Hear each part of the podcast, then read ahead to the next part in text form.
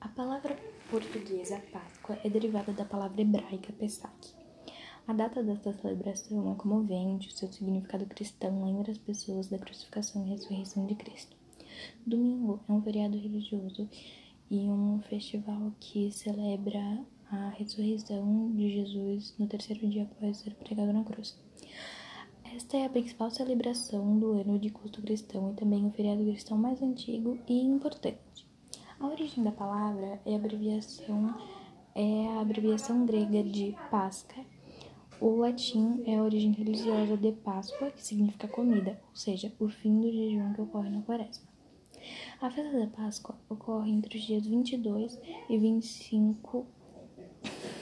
Desculpa.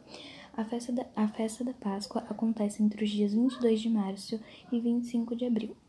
A semana que antecede o domingo de Páscoa chamada de Semana Santa. Na cultura judaica, a Páscoa, é comemora... a Páscoa é comemorada em oito dias de festa e simboliza um dos movimentos mais importantes de libertação do povo judeu, por volta de 1250 a.C. Muitos símbolos estão associados a essa celebração, sendo que os principais são o coelho da Páscoa, a ovo de Páscoa, o círio pascal, colombo pascal, cordeiro, pão e vinho. Ah, e uma curiosidade é que a origem do mito da Sexta-feira 13 como um dia de azar tem suas origens na Páscoa. Isso porque na última ceia haviam 13 pessoas à mesa e Jesus foi crucificado, numa sexta-feira.